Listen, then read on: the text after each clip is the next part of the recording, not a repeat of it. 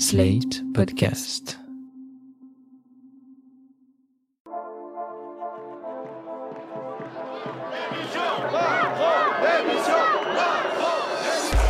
Automne 2018. La France découvre les gilets jaunes. Sur les réseaux sociaux d'abord, puis sur les routes, les ronds-points et les Champs-Élysées. Les manifs, je connais bien. J'ai commencé comme beaucoup au lycée. En seconde, je défilais à Paris contre la loi Fillon.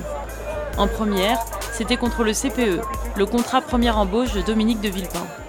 Puis il y a eu les contestations de 2009 contre Sarkozy, la réforme des retraites quand j'étais étudiante à l'IEP de Rennes, les manifs contre la loi travail et leur violente répression en 2016.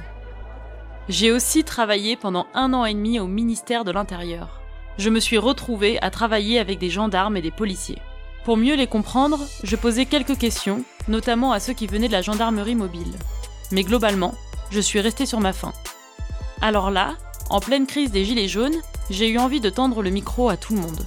Aux manifestants comme aux membres des forces de l'ordre. C'est comme ça qu'est né ce projet de podcast. Face à l'incompréhension, face aux fantasmes, j'ai voulu répondre avec des faits sur les actions des manifestants, sur la répression, sur la couverture médiatique, sur la réponse judiciaire. J'ai donc décidé de vous emmener en manifestation. Avant, pendant, après, on va suivre toutes les étapes. Les forces du désordre. Un documentaire de Samia Basil, produit par Slate.fr.